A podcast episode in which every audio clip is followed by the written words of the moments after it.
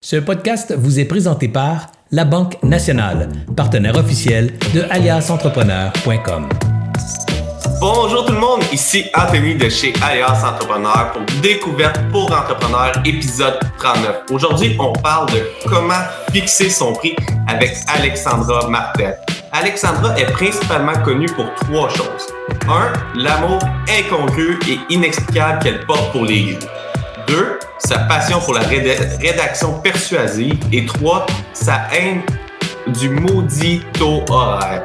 Alors, elle est formatrice, autrice et conférencière. Des milliers d'entrepreneurs ont suivi ses formations depuis la fondation de son entreprise Les mots pour vendre en 2017.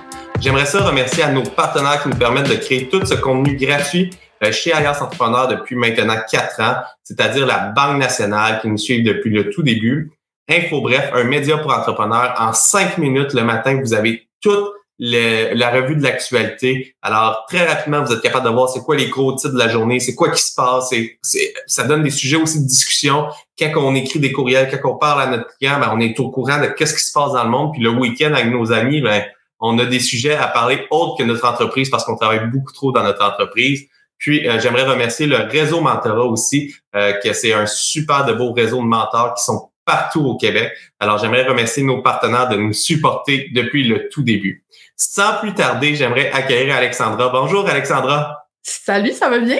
Ça va super bien, toi? Ben oui, merci encore pour l'invitation. Vraiment contente d'être là. Ben merci de l'avoir accepté. Je suis vraiment content parce qu'aujourd'hui, on va parler de fixer son prix. Puis j'ai tellement de questions parce que quand j'ai commencé en affaires, je ne savais pas quel taux horaire facturer. Alors aujourd'hui, je suis sûr qu'à la fin de la discussion, je connaître c'est quoi le bon taux horaire que je dois facturer. Mais avant de commencer, j'ai vraiment une question qui me brûle les lèvres. De où que ça devient ton amour pour les grues? Écoute, euh, ma mère se pose la même question. Euh, ma mère, à un moment donné, m'arrive puis elle me dit Alex, euh, d'où ça vient ta fixation pour les grues? T'aimais pas ça, les grues, quand t'étais enfant? J'ai dit Maman, j'ai grandi à Alma, au lac Saint-Jean. Je pense que j'ai jamais vu une grue avant l'âge adulte. Tu sais. je veux dire, il y a pas, y a pas tellement de grosses constructions qui se passent à Alma, au lac Saint-Jean, là. Puis en tout cas, il y en avait pas dans mon enfance. donc moi, quand j'ai déménagé à Ottawa, à 19 ans, j'ai croisé des grues pour la première fois et je me suis mis, mais tu sais, vraiment de, manière plus fréquente, genre tu marches et tu vois des grues. Puis là, je parle pas de l'oiseau, évidemment, je parle de la grue de construction. Et euh, ça, je sais pas, j'ai comme développé une fascination pour ça. Je trouve ça beau. C'est élancé, puis il y a tellement d'affaires à apprendre sur les grues, genre comment ça fonctionne. L'histoire des grues est très riche et mini fun fact sur les grues pour les gens qui nous écoutent. Le soir, quand ils vendent fort, ils doivent laisser les grues libres, genre décrochées, parce que sinon, euh, avec la friction, en fait, la grue pourrait s'écrouler, tu sais, le vent pogne trop dedans. Ça fait que les grues, c'est comme des girouettes géantes. Parce qu'ils vont dans le sens du vent, c'est tellement hot, en tout cas. Fait que voilà, plein de, plein de choses à savoir sur les grues. Ça doit être complètement fou si on oublie de descendre la grue puis on s'endort en haut avant qu'elle soit libre, là si ça se met à tourner, ça doit faire mal au cœur au bout de la soirée. Ah ouais, c'est très dangereux aussi. Puis euh, toute une vie à être grutier. Euh, non, moi, euh, je sais pas, je trouve ça beau.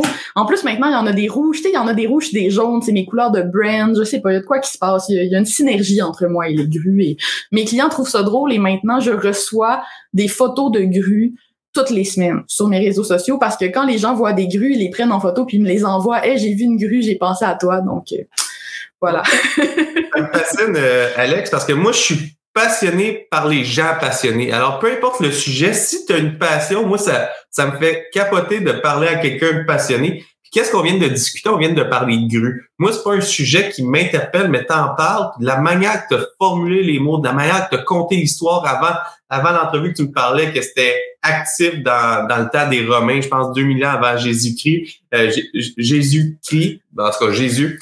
Euh, puis là, c'est la manière que tu le comptes, ça me donne le goût de lire. Puis c'est la bonne méthode de rédiger un courriel, je crois. Puis on va, on va voir ça à la fin de la rencontre, la rédaction persuasive. Mais juste la manière que tu comptes l'histoire, ça, ça, change complètement de dire ah, j'ai une grue puis j'ai une grue à vendre. Euh, ma grue, c'est la meilleure grue. c'est vraiment fascinant. Mais là, on va changer complètement de sujet. On va revenir à notre sujet principal. Comment fixer mon prix? Quand je me suis lancé en affaires, là, euh, Alex, j'avais des j'avais des, des mandats. Il y a des gens qui me contactaient pour faire des, des, mandats plus, euh, plus à l'heure. Mais je savais pas comment fixer mon taux horaire. Je regardais à peu près qu'est-ce que les, les agences facturaient sur leur site web. Je m'informais sur mon compétiteur à peu près combien qu'il avait chargé, puis je faisais mon prix à peu près comme ça. Puis là, je disais, ah ben c'est, je vais charger 65 dollars de l'heure, puis à la fin du mandat, je vais me faire payer. Mais comment que je fais pour vraiment bien fixer mon taux horaire? Ben, en fait, tu fixes pas ton taux horaire. Euh, écoute, euh, moi, je, je, suis connue pour vraiment détester le taux horaire. Euh, j'essaie de convaincre le plus de solopreneurs, de travailleurs autonomes possible de ne pas charger à l'heure. Il y a plusieurs raisons à ça. Je te dirais que on va y aller avec les plus convaincantes à mon avis. Ok? Qu'est-ce que tu faisais exactement comme mandat? Peux-tu me donner un exemple concret? Conception de site web. Ah, c'est bon ça en plus. OK, tu conçois un site web. Tu sais, concevoir un site web, c'est quand même quelque chose de très créatif, même un peu stratégique. Là. Ça demande beaucoup de jus de cerveau. faut que tu réfléchisses bon à, toutes sortes d'éléments. Tu sais, euh, qui, qui est l'utilisateur qui va arriver sur ce site-là, à quoi il va servir, qu'est-ce qui va se passer, euh, que tu planifies le contenu. Il y a comme toutes sortes de tâches créatives à faire quand on fait des tâches créatives, ben c'est vraiment difficile d'abord de même calculer notre temps. Et là, je sais pas s'il y en a qui vont déjà avoir vécu ça, mais genre, euh, ouvres Toggle, hein, tout le monde utilise Toggle, les pigistes pour compter leurs heures. Euh, tu pèses sur Toggle, puis là, tu t'assois, puis tu dois travailler sur le site, mais t'es comme pas inspiré ou il y a de quoi qui marche pas, puis tu passes genre 25 euh, minutes à gosser pour arranger une affaire pour un plugin. Puis après ça, tu regardes le, 35 minutes, mettons, sur ton toggle, puis tu te dis, est-ce que je peux facturer ça au client? Je veux dire, si je l'avais su, je l'aurais fait en, ah, je vais pas le facturer, je vais, je vais changer toggle, je vais aller mettre euh, juste 15 minutes, juste 15 minutes. Fait que là, ça finit que tu sous-charges, en fait, parce que tu sais jamais quand est-ce que le travail commence, quand est-ce qu'il se termine. C'est pas comme arriver au travail puis punch in, punch out. Hein. C'est tellement vrai, Alex, parce que je me reconnais tellement là-dedans. J'y allais, puis là, je, baissais mon, exactement qu'est-ce qu'on vient d'expliquer, là. J'enlevais du temps, puis ça, c'est le temps qu'on a mis dans Toggle. Pour ceux qui savent pas c'est quoi Toggle, c'est un système en ligne que tu pars ton temps puis ça calcule ton temps, ça fait ta facturation à, peu près tout seul euh, par la suite. Là, mais c'est vraiment un calculateur de temps. Puis après ça, je pense que tu peux même partager ta fiche de temps en temps réel avec le client. C'est ça. Absolument. Puis pourquoi est-ce qu'on ressent le besoin de partager comme ça à notre client les heures qu'on a mis. Hein? C'est ça, c'est un autre problème qui vient avec le fait de charger à l'heure. Mais c'est que notre client, quand il paye à l'heure, il est pas en train de payer Alexandra Martel pour faire quelque chose. il est en train de payer le temps d'Alexandra Martel. Et donc, lui, en tant que personne qui pitche pas son argent par les fenêtres, il a tout à fait raison. Il veut être certain que son temps est bien investi, puis il ne veut pas que tu lui voles du temps. Donc, non seulement toi, tu sous-charges, donc tu fais le contraire de voler du temps, tu donnes du temps, mais en plus, ton client, lui, il a peur que tu y en voles, puis il veut vérifier. fait que déjà, ça te met dans une dynamique qui est pas super confortable. Mais là, en plus, quand tu as commencé le premier site web que tu as fait, mettons, là, euh, sûrement que tu es arrivé face à plein de problèmes puis de choses que tu n'avais pas prévues. Euh, justement, un plugin qui marche pas, whatever, puis là, tu as gossé.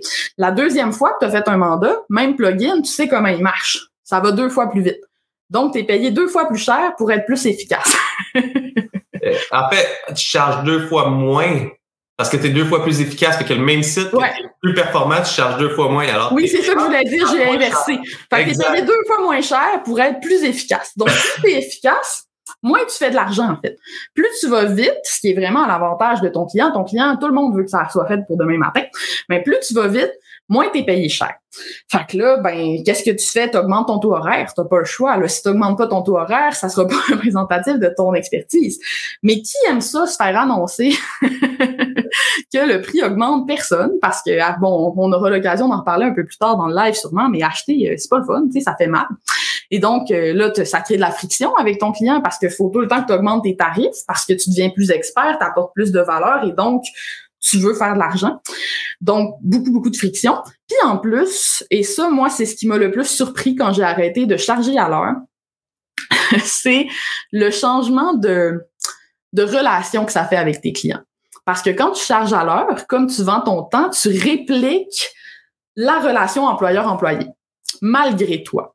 Ton client que ce qu'il a acheté, c'est ton temps et il y a comme une hiérarchie qui s'installe un petit peu, qui est très, très, très similaire à celle d'un boss et de son employé. Ça fait que ton client va moins considérer ton expertise quand quelqu'un paye pour le résultat, pour la valeur que tu as apportée à forfait, puis qu'il n'a aucune idée de combien de temps ça te prend exactement, puis que ça ne l'intéresse pas, ce qui l'intéresse, c'est ce que tu vas lui apporter, la relation entre toi et ton client change. Les clients vont te prendre plus au sérieux, vont mieux te traiter, vont répondre à tes courriels plus vite. Puis ça, moi, ça a été quelque chose de très inattendu quand j'ai de charger à l'heure. Euh, moi, à l'époque, je faisais de la rédaction. Puis euh, j'adore ça. Puis je vais juste rajouter, là, toi, tu faisais de la rédaction, moi, je faisais des sites web. Mais il y a une partie aussi qui est pas calculable en temps.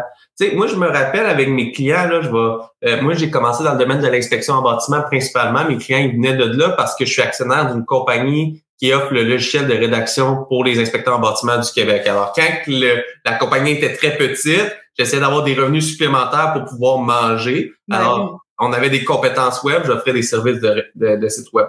Mais où est-ce que je voulais aller avec cette longue parenthèse? C'est, oui, il y a le travail qu'on fait réellement devant l'écran, à faire le site web ou à faire, à rédiger, mais il y a toute la pensée derrière. Quand que je marche mon chien, je pense à comment que je pourrais faire pour être meilleur que euh, le compétiteur, c'est quoi son offre de service, comment il pourrait se différencier, euh, ah, on pourrait telle phrase, mais je suis pas assis à mon écran. Je suis pas, j'ai pas parti mon toggle T-O-G-G-L pour ceux qui l'écoutent en podcast.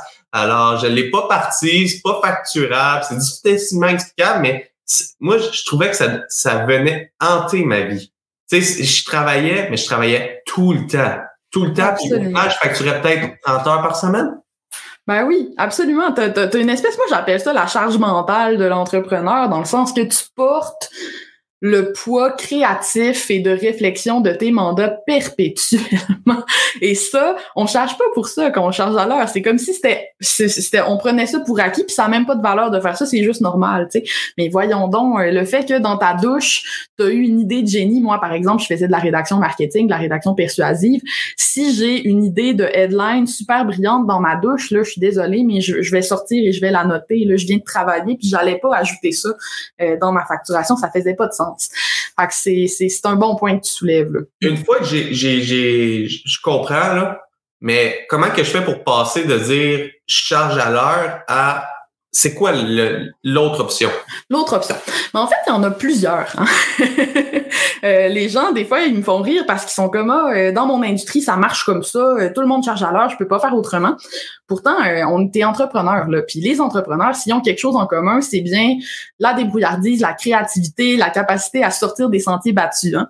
Moi, quand j'ai commencé à appliquer la tarification à la valeur en copywriting, la plupart de mes collègues rédacteurs web, ils chargeaient 40, 50 pièces de ou ils chargeaient au mot. Fait que d'arriver avec un tarif très, très élevé, forfaitaire pour des pages de vente, c'était très bold. c'était pas quelque chose, c'était un peu audacieux, disons. Euh, et pourtant, je l'ai fait et ça a super bien fonctionné. Mais il y a plusieurs façons de, de, de, de, de faire autrement. Tu pourrais faire un retainer. Euh, un retainer, c'est quand tu demandes un montant fixe chaque mois pour être disponible, pour offrir un certain nombre de services ou quoi que ce soit. Pas en heure, évidemment. Euh, tu pourrais faire du forfaitaire. Donc, je vais te faire un site web, voici ce qui va être inclus, voici combien ça coûte. Si ça va plus vite, tant mieux, tu fais plus d'argent. Tu sais. Euh, je fais juste une pause sur le forfaitaire. On peut revenir après les autres points, mais je pense que c'est super important que dans le forfaitaire, parce que moi j'en ai fait du forfaitaire par la suite, mais ton point de départ et ton point de fin doit être très clair. Extrêmement clair. Et c'est c'est le challenge en fait. Ben, je veux juste finir de. tu pourrais faire de la consultation, n'est-ce pas? Super. C'est une façon vraiment simple d'offrir ton expertise aux gens, surtout si t'aimes pas faire des suivis, des mandats qui s'étirent dans le temps. Tout ça, tu pourrais louer ta journée. ça, on le voit beaucoup du côté anglophone en ce moment, les tarifs à la journée, c'est super brillant. Dans le fond, tu charges pour la journée, tu fais tout ce que tu peux pour le client dans cette journée-là, tu lui remets fini, pas fini, c'est ça qu'il a payé, c'est ça qu'il obtient. Il n'y a pas de suivi à faire, pas de... C'est très bold encore là, faut que tu sois bien positionné. Mais je vois beaucoup de copywriters, entre autres, du côté, anglophone qui le font et pour qui ça réussit bien. Bref, il y a plein de moyens de le faire. De la formation, etc., etc. Euh, mais là, ce que tu soulèves, c'est super important. Tu sais, quand on fait du forfaitaire ou quand on fait des retainers ou quand on utilise un autre modèle qu'à l'heure, ça implique quoi? Ça implique de très bien connaître le service qu'on offre. On n'a pas le choix. Puis la raison, c'est que il faut être capable de bien gérer les attentes du client. il faut être capable de bien décider c'est quoi qui est inclus et c'est quoi qui est exclu du forfait. Et c'est souvent ce qui va faire que les gens vont avoir une mauvaise expérience en essayant de charger à forfait, c'est qu'ils vont sous-charger, ils n'auront pas chargé à la vraie valeur que le forfait représente, ils vont avoir euh, sous-chargé, ils vont se retrouver à être payés euh, plus bas que le salaire minimum, pour faire le site web parce que leur prix forfaitaire avait juste pas de bon sens. Fait quand je dis de charger forfaitaire, euh, je dis pas de juste inventer un prix puis de le pitcher sur ton forfait. Ça implique quand même de très bien connaître ce que tu fais, ta manière de travailler et d'apprendre à mettre tes limites. Ça, c'est certain. Si tu ne sais pas mettre tes limites, tu as des apprentissages à faire avant de pouvoir appliquer le pricing de valeur. Puis, qu'est-ce que j'aime, là, moi, la méthode que j'irais, puis je sais pas si c'est la bonne méthode, tu me dis, il faut bien que je connaisse. Si j'ai fait 50 sites web dans le passé, ou on va dire 20 sites web, je l'ai fait dans Toggle, j'ai tous mes temps, je suis capable de faire une moyenne de temps avec un buffer. C'est à partir de là que je ferais mon, prix forfaitaire. Tu sais, je partirais d'une historique puis je verrais ah c'est quoi qui a pris plus de temps, moins de temps? Je partirais de là pour faire mon, mon prix forfaitaire. Qu'est-ce que tu en penses C'est super intéressant parce que ce, ce, que tu décris en ce moment, c'est la méthode cost plus. La méthode cost plus, c'est de déterminer c'est quoi mes dépenses, donc combien ça me coûte créer ce site web là en temps, en matériaux, en logiciel, etc., etc. Puis après ça, te fixer un objectif financier. Donc par exemple, je veux faire 100 000, hein, c'est classique pour les travailleurs autonomes souvent. Puis là tu calcules ta marge de profit, ça devrait être quoi en fonction de tout ça. Puis c'est une méthode qui est correcte, c'est-à-dire que c'est c'est c'est ça va t'aider à pas t'arracher la tête là puis à, faire du profit, ce qui est quand même super important. Puis je pense qu'il y a beaucoup de travailleurs autonomes qui devraient commencer par là parce qu'en ce moment ils font même pas d'argent tellement ils chargent pas assez cher. Ok, donc je veux pas bitcher la méthode cost plus. Mais en pricing de valeur, on fait l'inverse. Qu'est-ce qu'on va faire en pricing de valeur? C'est qu'on va se demander, c'est qui le client? Donc, à qui est-ce que je vais apporter de la valeur? On détermine c'est qui cette personne-là en premier. la raison pour laquelle on fait ça, c'est que la valeur, c'est pas quelque chose qui est fixe. La valeur est dans les yeux de celui qui regarde. Et moi, l'exemple que je donne tout le temps pour ça, c'est ma machine espresso, euh, que j'adore, que j'aime d'amour. Moi, j'ai une machine espresso qui vaut quelques milliers de dollars. Euh, quand j'ai annoncé ça à mes parents, mes parents qui boivent du café Tim Horton, qui ont une vieille querrigue, genre que ça fait du café qui pour moi goûte l'eau de vaisselle, ils me trouvaient complètement folle d'avoir dépensé presque 3000 pièces pour une machine à café. pour eux, c'est un non-sens. Ils voient zéro la valeur de ma machine à café. Mais moi, ma machine à café, je pourrais lui écrire une lettre d'amour. Je sais par cœur tous les matériaux, laiton, acier, comment elle est faite, je peux l'ouvrir, je sais comment ça marche, euh, je sais que c'est la machine qui a la plus grosse durée de vie, euh, je, je, je, je l'adore. C'est une machine semi-manuelle en plus, fait je me suis full éduquée sur comment réussir à faire un bon espresso pour pouvoir bien l'utiliser. Donc moi, je vois très bien la valeur de ma machine. Fait qu'en pricing de valeur, la première étape, c'est de déterminer on est en train de fixer le prix pour qui? Parce que le prix va changer selon pour qui on est en train de fixer le prix. Là, ce qu'on fait, c'est qu'on se demande, disons un site web, OK? Tu as identifié à qui tu veux vendre ce site web-là, c'est qui ton persona, ton client idéal, ton avatar, tu te demandes combien cette personne-là est prête à payer pour un site web. C'est ça la première étape. On s'en fout de toi, c'est quoi ton, tes aspirations, ta marge de profit, ça ne compte pas au début de la démarche. On s'intéresse plutôt au client. Le client, lui, combien il est prêt à payer pour ça? Et après, on crée un service qui répond à son besoin dans le prix qui est prêt à payer et qui va être rentable pour nous. C'est super intéressant parce que ça t'oblige à être vraiment créatif, mais surtout ça fait en sorte qu'on n'ignore pas le client dans l'équation parce que ton client, il va pas accepter de payer plus cher parce que tu as des dépenses. C'est pas en disant à ton client "Ah mais oui, mais j'ai pas le choix de te charger 5000 pièces pour un site web parce que regarde, j'ai vraiment des dépenses puis ça me prend tant d'heures qu'il va accepter de payer ce, montant-là, ou 10 000 ou 15 000, peu importe combien tu charges pour ton site web." À l'inverse, si tu identifies c'est qui le client à qui tu vas apporter de la valeur, puis que tu détermines combien il est prêt à payer, c'est lui qui est au cœur de ta stratégie de prix. Il va avoir beaucoup plus de facilité à accepter ton prix parce que le prix, tu l'as choisi pour ce client-là. Et ça va pas t'empêcher de charger 5 ou 10 ou 15 000 pour un site web. c'est pas nécessairement plus de temps. puis si tu cibles bien ta clientèle, euh, ça va être le, le moi, je, moi, je pousserais la réflexion un petit peu plus loin quand tu parlais de fixer la, la, clientèle. Tu dis combien qui est prêt pour, à payer pour ça. moi, je pousserais la réflexion, je dirais combien ça va lui rapporter avoir un site web performant. Absolument. En fait, c'est exactement ça, c'est de déterminer selon la valeur qu'il va percevoir, combien il est prêt à payer. ça, c'est une autre distinction super intéressante qu'on fait en pricing de valeur, c'est la distinction entre la valeur réelle d'une chose puis la valeur perçue. Euh, encore là, l'exemple le plus populaire pour ça que j'adore, c'est celui des iPods. Euh, le lecteur MP3, c'était pas une révolution là quand Apple ont sorti le iPod. Vraiment pas. Ça faisait des années que plein d'autres compagnies essayaient de commercialiser le lecteur MP3 et c'était des échecs retentissants à chaque fois. Pourtant, ça apporte tellement de valeur. Les gens à cette époque-là, je sais pas, je sais pas si tu te rappelles, mais ils se promenaient avec des gros Discman, puis genre nos parents, il y avait des, euh, des des genres de cartables, de CD dans leur voiture qui amenaient partout avec eux, puis là tu pouvais en amener deux trois avec ton Walkman, puis c'était super gros. Essaye de faire du jogging avec ça, bonne chance, ça sautait. Ça skippait. Mais oui, ça skippait des tunes, ça sautait, c'était horrible. Et donc, le lecteur MP3, c'était une innovation incroyable. C'était super puissant, puis pourtant, personne n'était capable de le vendre. Parce que quand ils essayaient de vendre des lecteurs MP3, ben un, ça s'appelait un lecteur MP3 ça partait pas bien. Personne savait c'était quoi un MP3 à cette époque-là. Puis en plus, il disait des affaires genre ah ouais, notre super lecteur MP3, il a une capacité de 500 mégaoctets. Puis là les les consommateurs étaient juste confus. La valeur réelle du lecteur MP3 existait mais elle n'était pas perçue. À part ce qu'ils ont fait, c'est qu'ils sont arrivés puis ont dit "Hey, avec un iPod, t'as 1000 chansons dans ta poche." Fin. Puis bon, ils sont mis en vente comme des petits pains chauds, pas parce que leur produit était plus révolutionnaire, mais parce qu'ils ont mieux communiqué la valeur du produit. Moi, moi, je pousserais la réflexion plus loin là-dessus. En plus de dire il y a 1000 chansons que tu peux avoir sur ta, dans, dans ta poche, avec le MP3, initialement, il fallait télécharger, je me rappelle plus des noms des, des logiciels, mais genre BitTorrents ou des trucs. Ouais, LimeWire. Puis... pour pirater la musique, mais à part, ils ont dit non, non, c'est vraiment simple. Tu installes ça, tu rentres ta carte de crédit, tu cliques ces chansons que tu veux, puis ils apparaissent automatiquement dans ton, dans ton iPod. Alors, il y, avait... Exact. Puis c'était rendu vraiment plus simple. Puis là-dessus, je pense qu'ils ont vraiment innové. Qu'est-ce que tu viens de raconter? Euh, c'est exactement une des vidéos de Simon Sinek, le Why All What, de comment euh, le Why All What, je le traduirai pas, là, mais pourquoi, comment, quoi.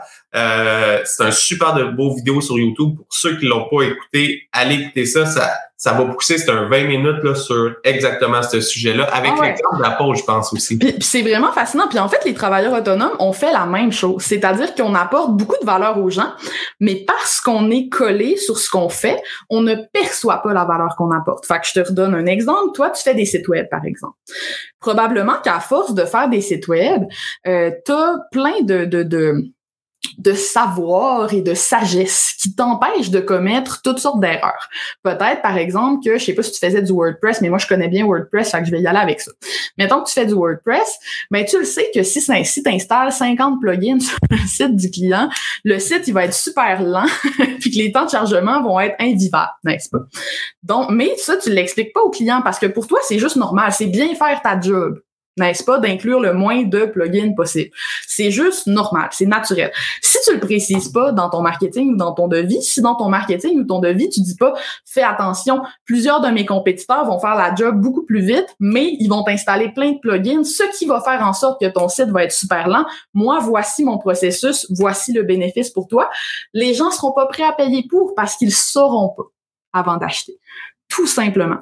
Donc, le pricing de valeur, ça implique non seulement d'être créatif sur la manière dont on va créer bon, le modèle d'affaires en tant que tel, mais aussi d'être capable d'identifier et de communiquer au client c'est quoi la valeur que tu apportes pour pas qu'elle reste en arrière du paywall, pour pas que ce soit une surprise on va prendre un marché qui est concurrentiel, qui a pris euh, énormément de place dans la dernière année dans le marché, puis on va faire exactement cet exemple-là pour euh, quelqu'un qui fait quelqu'un comme moi qui fait des sites web, qui choisit d'aller dans, un marché où est-ce qu'il y a quand même beaucoup d'argent, ouais. alors que la valeur perçue peut être euh, peut être très bonne. Alors, je vais me je vais dire, Anthony, je pars mon bureau de consultation en mon bureau de création de sites web, et puis je me spécialise pour les courtiers immobiliers. Il y en a beaucoup qui sont venus au monde dans la dernière année tout le monde veut être le premier sur Google. Tout le monde veut avoir un site web qui est performant. Mais euh, puis si je suis le premier, je vais, vendre plus de maisons, c'est sûr. Fait que la valeur perçue est vraiment, est vraiment bonne. On fait exactement l'exercice. Je, je suis là-dedans. Je regarde un courtier immobilier, la moyenne d'une maison qui vend, je, je, connais pas les moyennes, alors je vais dire des chiffres fictifs. On va dire la moyenne des maisons qui se vendent au Québec, c'est 300 000. Il fait la moitié d'une commission de 5% on va dire c'est 2,5% Fait que 300 000 fois 2,5% c'est 7 500 euh, dollars. Alors, si je suis capable de lui faire vendre 5 maisons de plus dans l'année, il y aurait une valeur perçue de relativement, on va l'arrondir à 7 000 de 35 000 Alors, je suis capable de dire, si tu es premier sur Google, que je t'amène plus de trafic, que je suis capable de mesurer le trafic de plus, que mon site convertit plus, ben, tu vas être capable de vendre peut-être 5 maisons de plus dans ton année, c'est le target qu'on se vise, pour avoir 35 000 Alors, moi, qu'est-ce que je te propose comme solution? Je vais te faire un site web. Oui, je t'avertis, mon prix, quand je vais te le dire, ça se peut que ça grince un peu à l'intérieur. Mais, qu'est-ce que je te promets? c'est que avec mon site web, que le site web, là, après ça, tu vas pouvoir investir en SEO. Après ça, tu vas pouvoir investir en publicité Facebook. Après ça, tu vas pouvoir investir partout. Mais le site web, c'est vraiment la base. Alors, il faut que la structure soit bonne. Puis avec moi, là, ta base va être solide. Il va y avoir d'autres compétiteurs qui vont te faire des sites web moins chers, je te le dis. Mais la base sera pas là, puis tu seras pas capable d'augmenter ton ranking. Alors, moi, je te promets d'avoir la solution parfaite pour toi, mais ça va être 15 000 Qu'est-ce que ça comprend? Ça comprend l'étude de marché. Je vais te sortir tous les compétiteurs de ton secteur. Dis-moi dans quel secteur que tu es. Je vais tout te sortir leur site web, puis je vais te dire comment qu'on se différencie de la compétition. Je vais travailler ton message, je vais travailler tes photos. Tes maisons mises en, valeur vont apparaître automatiquement sur ton sur ta page Facebook professionnelle. Puis j'arrive avec un package pour le courtier immobilier, puis j'ai vendu 15 000 Puis moi, le package, je l'ai fait, puis je peux le revendre. Puis au final, le package va, va peut-être me prendre 25 heures à faire parce que je le répète, mais la valeur de qu'est-ce que je comprends, c'est exactement de faire cet exercice-là. Exactement. Puis il y a tellement de travailleurs autonomes qui font le même travail, OK? qui feraient exactement le même site avec les mêmes fonctionnalités, mais que quand ils vendent aux clients, ce qu'ils envoient, c'est un devis avec voici, tu vas avoir un site web avec tel nombre de pages, avec ah, puis ça va se publier automatiquement, comme une liste d'épicerie, en fait. Ils font juste nommer les, les livrables, ce que ça implique. Mais là, ce que tu viens de me faire, c'est que tu t'es pas contenté de dire au client euh, écoute, euh, ça, ça va euh, ça va faire telle affaire ou s'il va avoir telle fonctionnalité. À chaque fois, tu as pris la, fonctionnalité, puis tu t'es posé la question, ouais, puis ça donne quoi dans la vie du client concrètement, et tu l'as ajouté après? tu as fait du copywriting. Tu as augmenté la valeur perçue de ton site web aux yeux de ton client. Ce qui va faire en sorte que tu vas devenir incomparable à ton compétiteur parce que les clients ne comparent pas la valeur réelle, il compare la valeur perçue. Donc, si ta valeur perçue est plus élevée que celle de ton compétiteur, tu vas gagner, que, que, que tu sois meilleur ou pas dans les faits. Euh, Puis ça, c'est très c'est un gros apprentissage à faire parce que c'est ça, je vois tellement de travailleurs autonomes, en même des graphistes, des fois, tu sais, des gens qui ont des talents qui pourraient leur permettre de faire des devis qui sont wow, tu sais, que je me, que, que, tu fais genre, oh mon Dieu, c'est donc bien convaincant. Un devis, c'est une page de vente. un devis, c'est une opportunité de séduire, de captiver, de surprendre et de rappeler à ton client c'est quoi les bénéfices que tu vas lui apporter. Tu sais. Puis là, tu l'as parfaitement fait avec ta description. Un truc que je voulais que je voudrais souligner, par exemple, c'est que toi, tu as quand même la chance d'apporter une valeur que moi j'appelle tangible.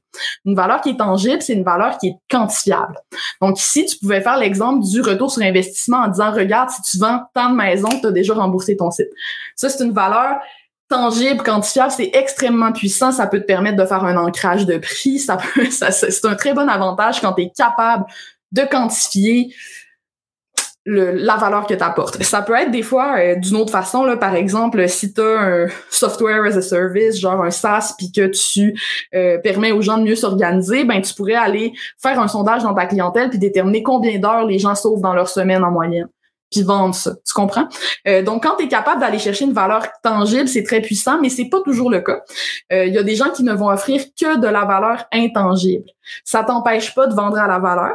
tu vas quand même y arriver, euh, mais c'est juste de souligner que c'est c'est dans, quand tu as juste de la valeur intangible, quand tu pas capable de montrer un retour sur investissement clair, tu as encore plus de gymnastique de persuasion à faire et tu as intérêt à connaître parfaitement ton persona, ses besoins, ses désirs pour arriver à faire une démonstration convaincante. As-tu un exemple concret sur quelque chose qui n'a pas de valeur tangible, qu'on va essayer de créer une valeur autre qu'une valeur tangible? Parce que c'est plusieurs cas. Hier soir, j'étais en discussion avec euh, un de mes amis qui est dans le domaine euh, euh, de du gym, là, de Kin. Puis il me dit Ah, ouais, mais moi, ma valeur perçue est pas, est pas tangible. Mais je suis comme Ah!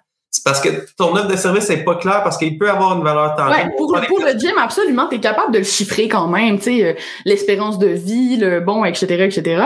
Mais des fois, c'est pas nécessairement évident. Tu sais, je pense entre autres aux gens qui offrent euh, des trucs peut-être créatifs, euh, par exemple une œuvre d'art que tu sais pas vraiment si elle va prendre de la valeur parce que c'est un artisan à qui tu l'as acheté, tu sais, puis ça va pas nécessairement prendre une valeur autre que émotionnel pour toi, tu sais, puis c'est vraiment pas quelque chose qui est sûr, c'est vraiment pas, mais pourtant, t'as plein de gens qui vont acheter de l'artisanat quand même. Moi, j'ai acheté ceci, qui est fait que j'achète plein d'affaires là, de, de céramique, j'ai une obsession, mais parce que j'ai vu l'artiste montrer son processus sur TikTok et ça a augmenté énormément la valeur perçue pour moi. Parce que maintenant, quand je présente mon gobelet à mes amis qui me disent qu'ils le trouvent beau, je me contente pas de leur dire ouais, c'est un gobelet. Je leur dis ah, c'est cool que tu trouves ça beau parce que écoute, j'ai vu le processus de l'artiste, c'est tellement intéressant. Il superpose des couches de couleurs une par-dessus l'autre, ça prend full de temps parce qu'il faut qu'il laisse sécher entre chacune des couches. Puis après ça, avec un autre outil, il va venir il va venir carver les, les, les cercles. Puis là, c'est là que toutes les couleurs apparaissent. C'est tellement impressionnant. Veux-tu voir la vidéo? C'est de la valeur perçue qui est intangible. Ça ne se quantifie pas. Et pourtant, j'ai payé 100 pièces mon gobelet. Sans aucune hésitation. Il te fait passer au travers d'un processus. Voilà, il me l'a montré, la valeur. Il a augmenté la valeur perçue en me montrant ce qu'il fait. Tu sais, tantôt quand je te disais, des fois, on, travaille d'une certaine façon, puis on voit même plus la valeur que ça a parce que c'est facile pour nous. Il y a tellement des artistes, des artisans, des céramistes, des graphistes qui ne montrent pas leur processus parce que pour eux, c'est naturel, c'est normal. Ah, tout le monde fait ça. Mais non, montre ton processus parce qu'aux yeux de quelqu'un qui ne fait pas ton travail, c'est ça qui nous permet de comprendre. C'est ça qui nous permet d'accorder une valeur. J'adore ça parce que là, on parle du du euh, pot de céramique, là, la tasse de céramique que tu as acheté à, à 100 dollars. Ouais, 100 il y, a, il, y a, il y a la méthode de le montrer, il y a le persona, puis il y a où que tu affiches ton produit aussi. Parce que si euh, ta, ta tasse de, de, de, céramique à 100 dollars, elle aurait été affichée au Dollarama à 100 dollars, je crois qu'il y a très peu de chances qu'un client qui va magasiner au Dollarama cette journée-là soit prêt à débourser le 100 dollars pour le le, le la Absolument. Parce que tu n'aurais pas été chercher le, le, bon type de client. Puis ça, c'est moi, c'est ce qui me fascine avec les prix parce que bon, mon, mon, mon intérêt pour les prix va au-delà de juste aider les gens à fixer leur prix. Je suis copywriter. Puis les gens oublient en fait à quel point les prix influencent notre perception puis nos comportements. Puis c'est, la dernière portion de mon livre d'ailleurs, mais ça, ça me ça me fascine de constater à quel point les gens oublient qu'un prix c'est un message, c'est pas juste un prix. Euh, tu sais, on a toutes les études là vraiment connues, entre autres celle du MIT où ils faisaient goûter des vins à des gens, puis que plus le vin coûte cher, plus les gens ont l'impression que le vin est bon et savoureux, puis pourtant des fois c'est un vin à 10 pièces et on leur a fait croire que c'était un vin un vin à 100 dollars. Puis en fait, quand on, rapporte ces études-là, souvent on le fait pour se moquer de la société de consommation. Sais, on dit, mettons, oh, regarde comment le monde sont niaiseux quand ils pensent que le vin il coûte 100 pièces, ils trouvent qu'il est meilleur, ha ha ha. Mais moi, ce que je trouve fascinant de cette étude-là, c'est que quand on observe sur fMRI le cerveau des gens qui dégustent le vin, ben quand ils dégustent le vin puis qu'ils pensent qu'il coûte 100 dollars, toute la zone du plaisir qui s'active dans le cerveau est vraiment plus activée. Ça veut dire que pour vrai, ils goûtent pas la même chose. Leur perception est réellement affectée par le prix. C'est oui, c'est psychologique, mais ça se manifeste de façon très très très réelle dans tes papilles, dans ton corps, dans ta perception. Et en fait, ce que ça, ce que ça devrait amener aux entrepreneurs comme réflexion, c'est est-ce que je ne suis pas en train de nuire à mon client, à son plaisir et à son expérience? Si je vends mon produit qui apporte énormément de valeur comme si c'était une bouteille à 10 piastres.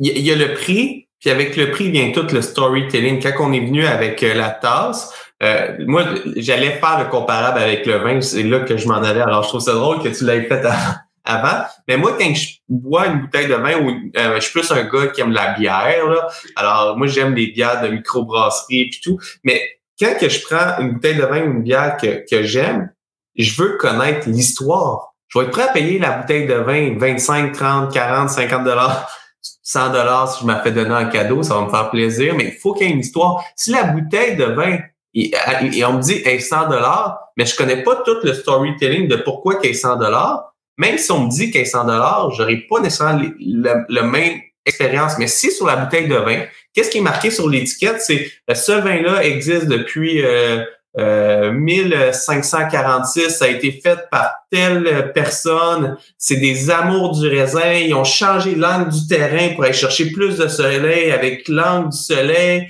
euh, ils ont, sont allés chercher telle combinaison de raisins pour aller, chercher tel goût, ils sont allés chercher des barils de, euh, de, de l'Espagne pour aller chercher tel goût dans tel bois. Mais là, il y a toute une histoire, puis là, tu te dis, il y a une réflexion, quand je vais le goûter, je vais essayer de, de découvrir qu'est-ce qu'il y a dans le storytelling, puis ça va faire que mon expérience va être encore meilleure. Absolument. Puis tu sais, encore plus si t'es si un amateur de vin.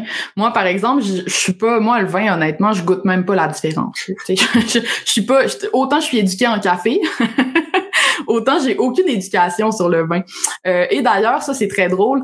L'étude sur le vin a été répliquée en Allemagne. Donc en Europe, les gens boivent beaucoup plus de vin, sont beaucoup plus éduqués sur le vin et l'effet du prix était moins fort l'effet, l'impact du prix sur le plaisir était beaucoup moins fort parce que comme les gens connaissent très bien le vin, c'était plus difficile de les, les, les, les avoir en fait en leur faisant croire qu'une piquette c'était réellement un vin qui valait cher. Fait que ça, je trouvais ça intéressant de voir comment l'étude, oui, il y a un effet quand même, by the way, le vin plus cher est quand même, il y a quand même un effet positif, euh, mais c'est beau de voir comment il faut quand même s'adapter à notre niche, à notre persona, puis d'un d'une personne à l'autre, la valeur perçue va quand même changer. Donc, c'est un écosystème, en fait, un prix.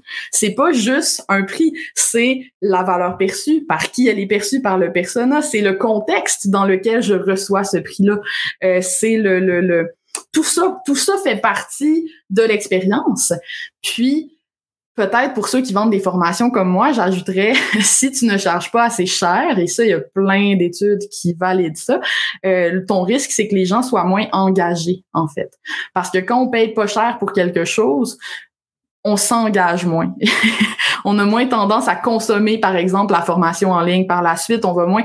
Donc, c'est très important quand on offre des gratuités, euh, quand on fait des rabais, de bien souligner c'est quoi la valeur réelle, d'en faire une exception et pas la règle, au risque de d'évaluer long terme la perception que les gens vont avoir de notre offre. Puis, puis ça, j'adore ça. Puis moi, je pense que ça vient même avant d'avoir présenté là, ça vient avec comment tu te présentes sur les médias sociaux, comment tu te présentes dans ton entourage, comment que tu euh, te, te marketes en fait comme solopreneur, comme freelance, comme même propriétaire d'une très petite entreprise. Comment tu tu fais toute ton offre de service, ça va ça va changer la valeur perçue. Puis comment après ça, même l'après-service, il y a la création du service. Si on prend un graphiste, il va se marketer, il va avoir un portfolio, mais comment tu marketes ton portfolio? Après ça, comment tu fais la conception? Et après ça, comment tu fais le livrable? Si j'envoie le logo. Le moment auquel tu fais payer ton client. ça, ça surprend encore tout le monde, mais fais payer ton client d'avance le plus possible. Quand les, tu sais, acheter, je te le disais en début de live, c'est douloureux. Dans ton cerveau, là, la même section s'active que si je te punchais, si je te pince, ça fait mal. C'est vraiment désagréable de dépenser notre argent, euh, puis c'est documenté. Puis en fait, quand tu divises le paiement sur plusieurs mois ou quand tu demandes, mettons, un petit dépôt et le gros du paiement à la fin du mandat, ce qui est ce que la plupart des travailleurs autonomes font, tu laisses ton client sur une douleur. Et c'est prouvé que tu vas avoir des meilleurs témoignages, puis tes clients vont avoir une meilleure expérience s'ils payent la plus grosse partie du montant en premier. Parce que comme ça, la douleur est derrière eux, puis ils peuvent se concentrer sur l'expérience qu'ils sont en train de vivre. On pense pas ça parce qu'on est irrationnel et on comprend pas nécessairement notre rapport à l'argent. Mais encore là, c'est super documenté. Tu sais, demander le montant en début de mandat, pas à la toute fin quand tout est terminé, parce que là, tu laisses ton client sur une note extrêmement douloureuse, extrêmement négative. Ben, j'adore ça, puis on va on va conclure le live là-dessus. Puis là, moi, je vais juste faire une parenthèse sur l'après-service. On demande de l'argent avant, quand je livre, je peux, là, je peux en profiter pour discuter puis expliquer tout tout mon processus, si on vient au logo, tout le processus créatif. Si je dis le logo d'ailleurs, c'est marqué ailleurs dans un carré, personne ne va parler. Mais si je dis alias entrepreneur, le logo a été pensé parce que un entrepreneur, ça pense à l'extérieur de la boîte, mais il faut qu'il fitte dans une industrie qui est la boîte. Alors le alias, il est dans la boîte, que c'est l'alias, mais l'entrepreneur est écrit à l'extérieur de la boîte parce que les, les, euh, les entrepreneurs passent à l'extérieur de la boîte, ben, ça l'explique tout notre logo, puis il y a une storytelling. Le graphiste qui me donne ça, je suis prêt à payer beaucoup plus cher que le graphiste qui a peut-être pensé à la même affaire, mais qui me l'a juste pas expliqué. Pas communiqué. Ouais. J'ai adoré notre euh, discussion, Alex. Puis, fun fact, c'était pas prévu quand on a euh, qu'on a booké notre entrevue. Mais mercredi prochain, on a les essentiels LTA numéro 2 de midi à 13h, puis on parle de comment augmenter nos revenus. Alors, on va parler de l'avant, de l'après et tout ça au travers. Alors, j'invite les gens qui sont qui ont aimé notre discussion de participer mercredi prochain. C'est ouais, full une bonne suite. Exactement. parce que ça va faire, ça va faire le, flux continu de notre, de notre discussion. Puis euh, ceux qui ont qui, qui t'ont connu aujourd'hui sur notre vitrine, qui ne connaissaient pas, c'est comment que je fais pour en savoir plus sur, euh, sur Alexandra? Où est-ce que je peux la suivre? C'est où est-ce qu'elle est la plus présente? Puis c'est quoi qu'elle offre comme service? Je te dirais que la première étape, là, si t'es travailleur autonome, mon livre. Donc, ajoute un zéro, je l'ai tout le temps sur mon bureau pour faire ce moment exceptionnel où je peux le montrer. c'est long écrire un livre, faut en fier. fait que mon livre qui est dispo dans toutes les bonnes librairies au Québec, euh, ajoute un zéro par Alexandra Martel. Dedans, je vais un peu plus loin qu'on a été dans le live d'aujourd'hui, donc j'explique concrètement comment fixer le prix. Euh, vraiment là, c'est quoi la méthodologie que tu peux utiliser pour pas inventer un prix pour ton package?